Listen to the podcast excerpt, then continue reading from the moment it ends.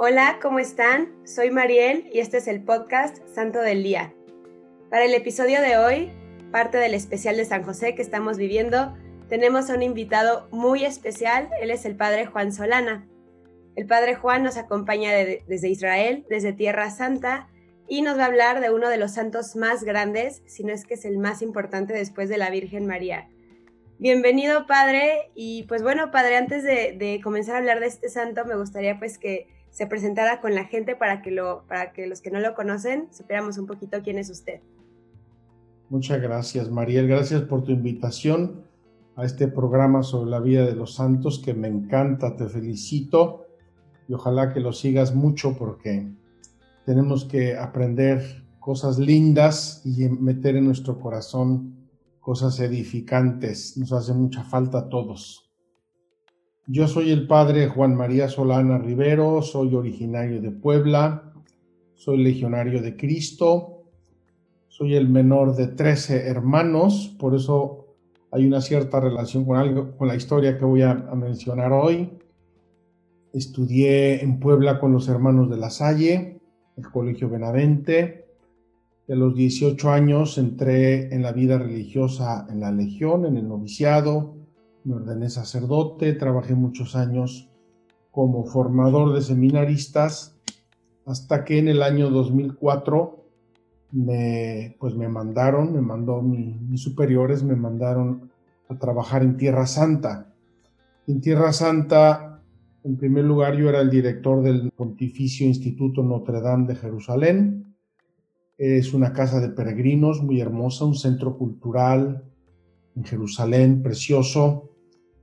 Y ah, contemporáneamente me tocó la gracia de iniciar el proyecto de Magdala, proyecto de Magdala que ustedes pueden ver en internet, magdala.org. Y pues eh, mi trabajo en todos estos años ha sido sobre todo acompañar peregrinos a visitar la Tierra Santa. Entonces, desde esa perspectiva me gustaría compartirles una historia muy linda y conectarla directamente con nuestro santo San José. Además, estamos viviendo este año dedicado a San José que el Papa Francisco nos invitó a vivir con mucha intensidad, así es que encantado de la vida les comento algo sobre San José, esperando que sea de su agrado y sobre todo que sea de su edificación. Me había comentado antes que usted quería relacionarlo con otro José del Antiguo Testamento. ¿Qué nos puede decir? ¿Cómo se relaciona? Claro que sí. Mira, en, el libro del Génesis, o sea que estamos hablando del primer libro de la Biblia, en el libro del Génesis hay una historia preciosa, muy, muy linda, que yo les recomiendo a todo mundo que la lean. Está en el libro del Génesis, del capítulo 37 en adelante. Son tres o cuatro paginitas de la Biblia. Y se refiere a otro José, José, el hijo de Jacob. Y te voy a contar la historia brevemente. Jacob era el nieto de Abraham, nuestro padre en la fe, hijo de Isaac. Jacob, que luego Dios le cambió el nombre y le puso Israel. Tuvo doce hijos y por eso son las doce tribus de Israel. Entonces, uno de sus hijos se llamaba José. Era su consentido, por lo visto, porque pues era el hijo de su vejez, era el más pequeño, lo quería mucho. Y dice la Biblia que le hizo una, una túnica especial. Y esa túnica especial suscitó la envidia de sus hermanos.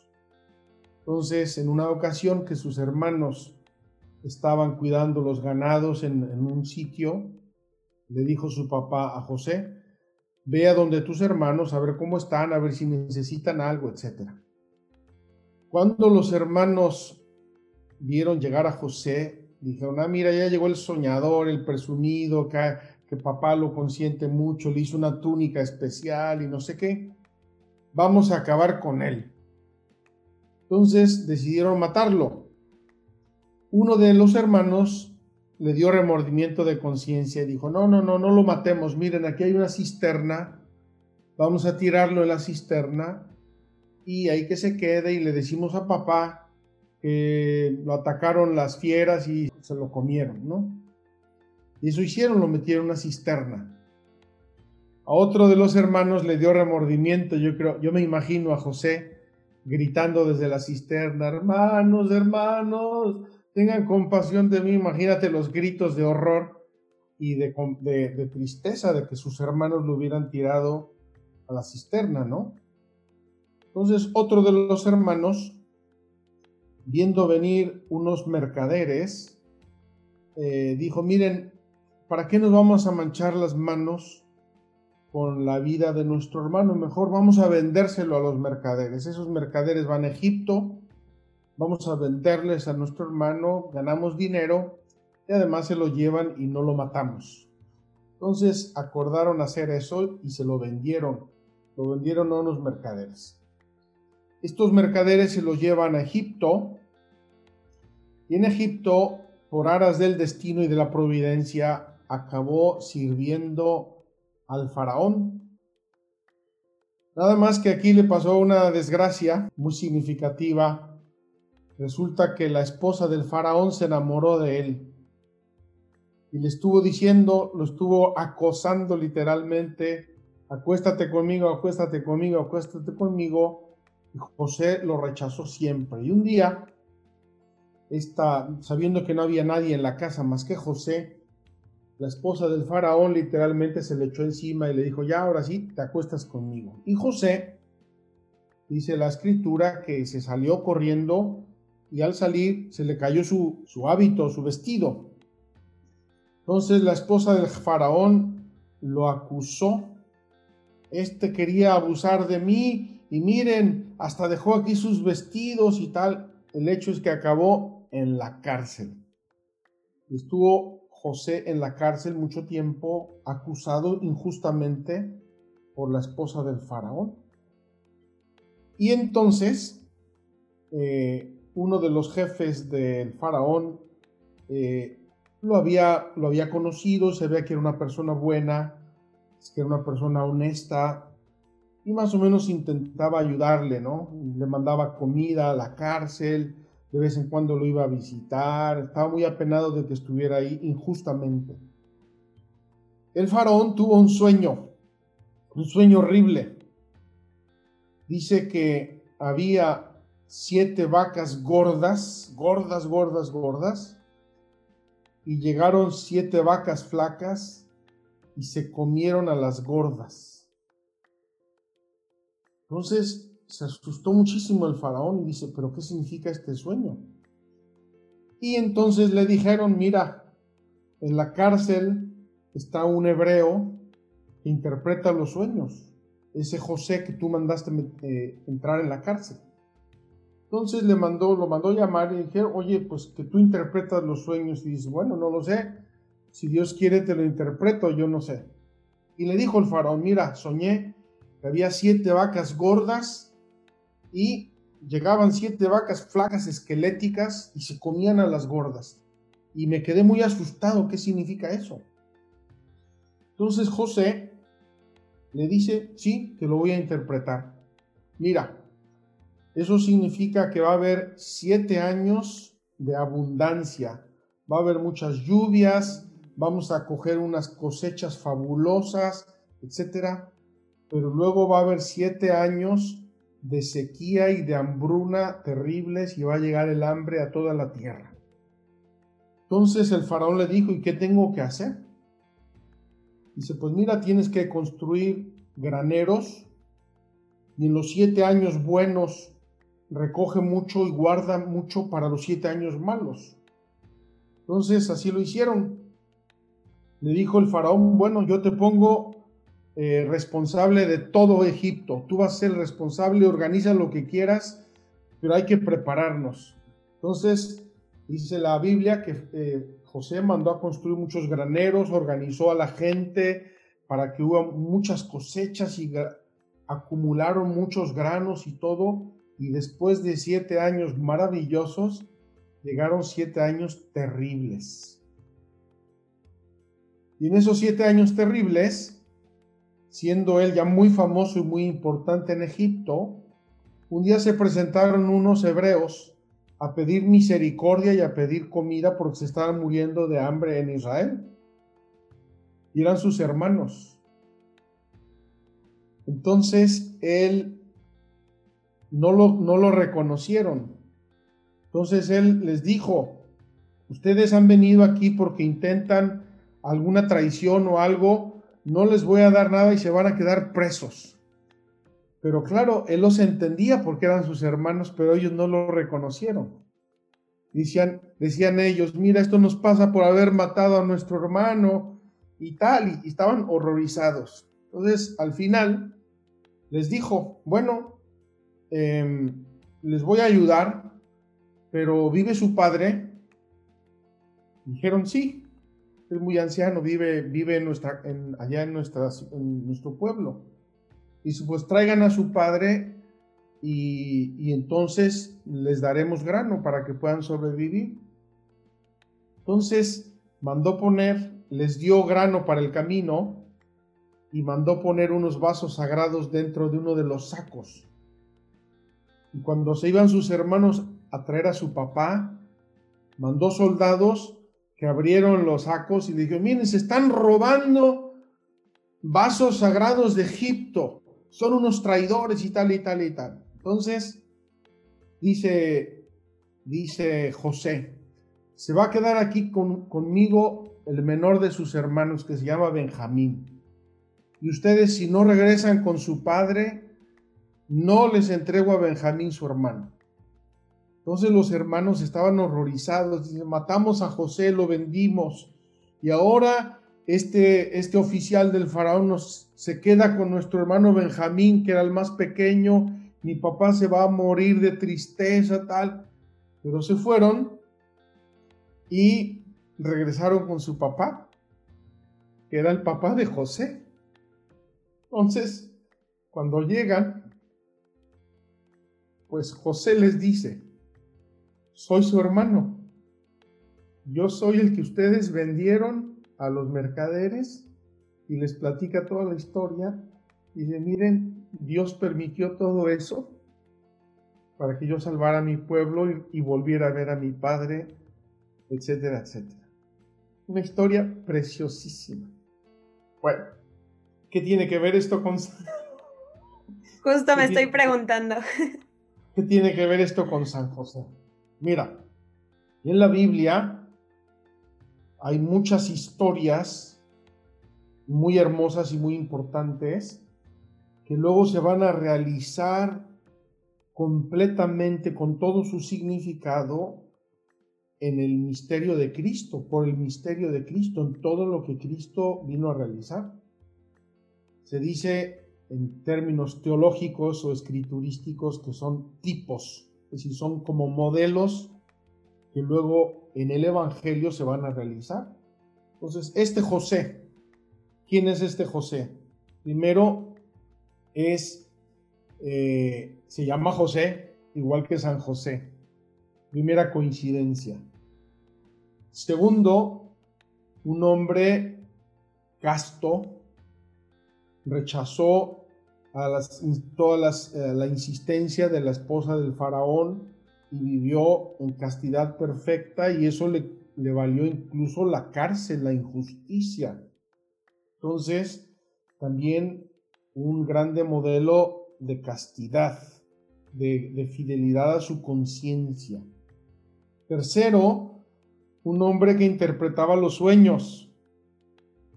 Y San José recibió en sueños varios mensajes de Dios, sobre todo el mensaje de la maternidad de la Virgen María, la maternidad divina, el mensaje de irse a Egipto, el mensaje de volver de Egipto, el mensaje de irse a Galilea, también eh, San José como José recibía mensajes de Dios a través de los sueños. Luego fue un hombre que fue a Egipto y San José tuvo que llevar a Egipto a Jesús después de la por motivo de la persecución de Herodes. Y en eso, en todo eso se muestra siempre un hombre sabio, un hombre humilde, un hombre prudente, un hombre fiel a Dios, un hombre temeroso de Dios, un hombre al que el faraón le encomendó todo su reino, como a San José, Dios le encomendó su reino, que es Jesucristo. Y bueno, hablando específicamente de, San José ya, ¿cómo, ¿cómo, podemos conocerlo más si no, si no dijo nada? Si en la Biblia no hay nada sobre, sobre algo que él haya dicho o expresado, ¿cómo podemos adentrarnos en su espiritualidad, en, el conocimiento o en el estudio de San José? Mira, el Evangelio dice poquísimo de San José, pero ese poquísimo es suficiente para entender la calidad de persona que era. Cuando dice, era un hombre justo. ¿Qué significa justo en términos bíblicos? Significa prudente, humilde, temeroso de Dios, observante de la ley de Dios, trabajador, maduro, Imagínate, pon esas cualidades a un hombre cualquiera que tú conozcas y verás qué tipo de hombre es. Segundo lugar, sabemos por los pocos datos que nos da el Evangelio que era un hombre obediente a Dios. Soñó que tenía que coger a, a María como esposa porque era madre de Dios, se levantó y la tomó como esposa, punto. Y luego soñó que tenía que irse a Egipto, y se levantó de noche, cogió a María y al niño y se fueron a Egipto inmediatamente. Entonces es un hombre obediente a Dios, un hombre atento a lo que Dios quiere de él y lo que Dios quiere lo hace, punto y se acabó. Entonces son frases muy sencillas, muy simples, pero que nos dejan así como ventanas, ¿no? Te asomas por una ventana y ves un horizonte gigante. Y así yo les sugiero a los que quieran conocer a San José que tomen con mucha simplicidad esas poquísimas frases del Evangelio, sobre todo el Evangelio de San Mateo, y en, ese, en esas pocas frases pueden ir encontrando, encontrando, es como quien hace un surco y siembra cinco semillas. Esas cinco luego se hacen cinco mazorcas o diez mazorcas y esas diez mazorcas luego se hacen mil semillas y esas mil se hacen cien mil. Entonces, eh, rezándole a San José, viendo el Evangelio, conociendo sus ejemplos, pueden tener un conocimiento muy hermoso de esa grande personalidad. Un hombre de fe, un hombre obediente, el custodio de la Virgen María. Imagínate nada más, es esa persona a la que Dios le encomendó los tesoros más grandes que ha existido en la historia, no digo de la humanidad, sino en la historia del mundo y de todo. Jesucristo y la Virgen María. Se los encomendó a él, a su custodia, a su responsabilidad, a su madurez, a su, a su a su trabajo, etc. ¿Qué te parece? Me encanta, nunca lo había relacionado con José el Soñador, como le llamamos, y creo que es muy significativo que ahora estamos en el año de San José. Creo que se ha perdido, bueno, mucha devoción a San José, como entre los jóvenes. Antes yo me acuerdo que era pues después de María a alguien a quien se le pedía mucho, alguien a quien estaba muy presente en las familias.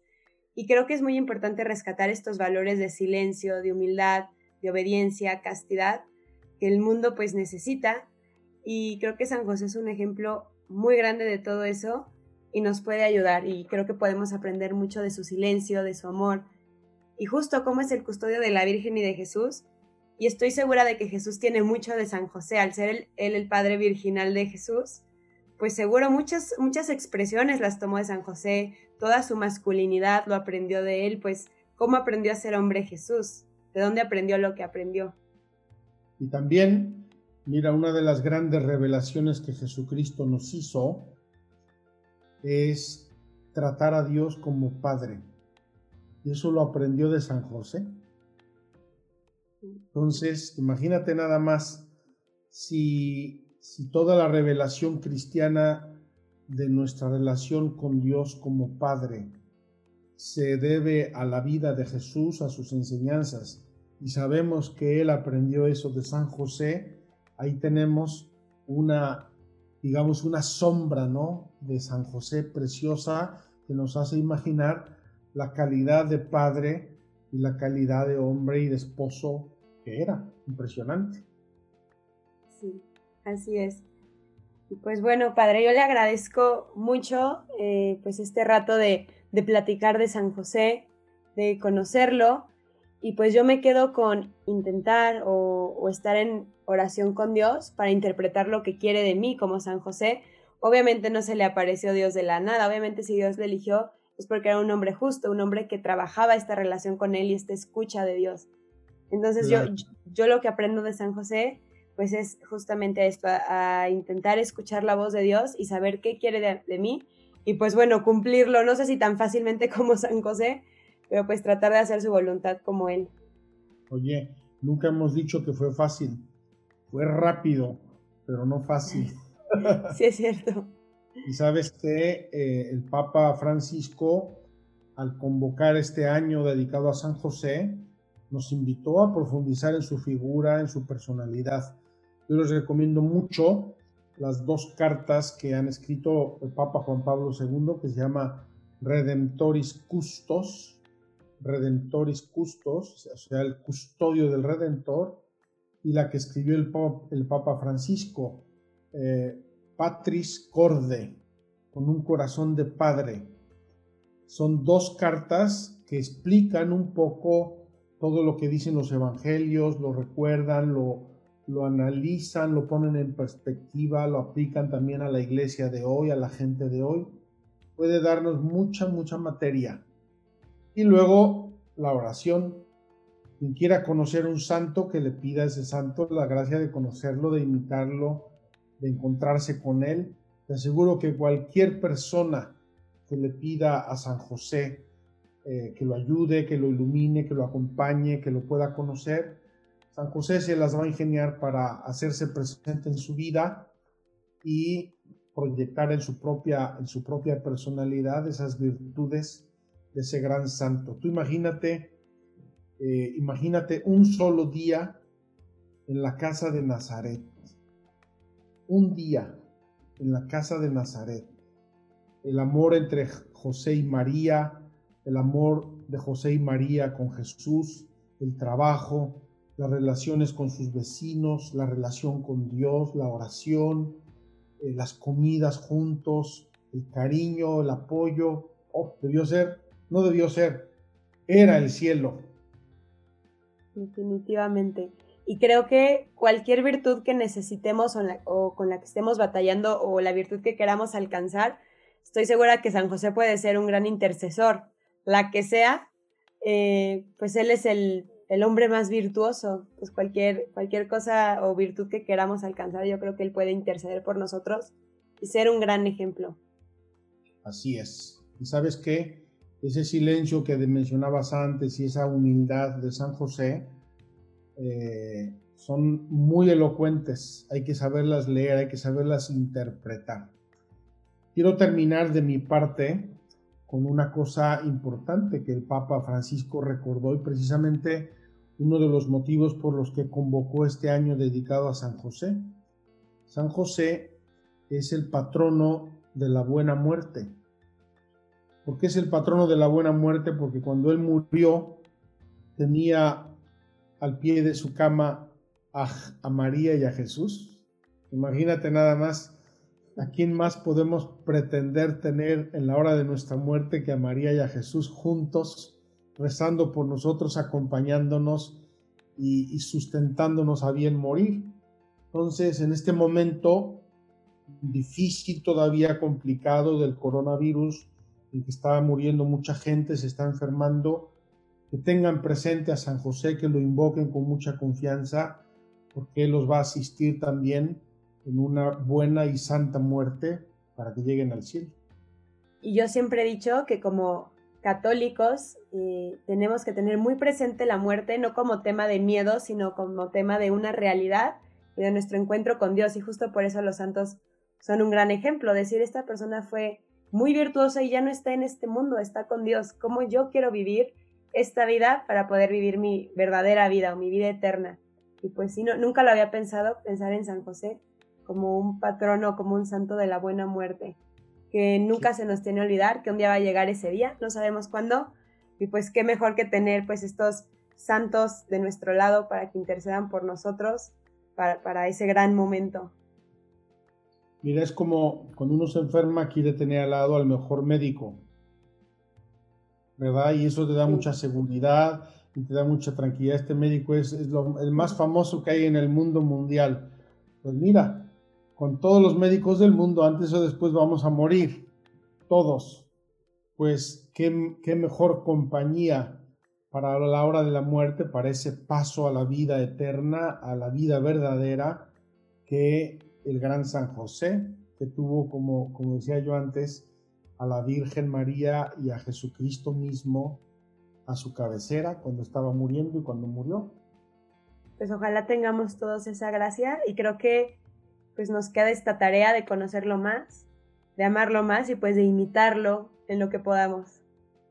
Así es. En México, cuando uno iba a un rancho, si salía una mujer le decía María y nunca se equivocaba, y si salía un hombre le decía uno José, nunca se equivocaba. Eran dos nombres súper comunes precisamente por el amor a María y por el amor a San José. Que lo sigamos cultivando como buenos cristianos. Así sea. Pues bueno, San José, ruega por nosotros.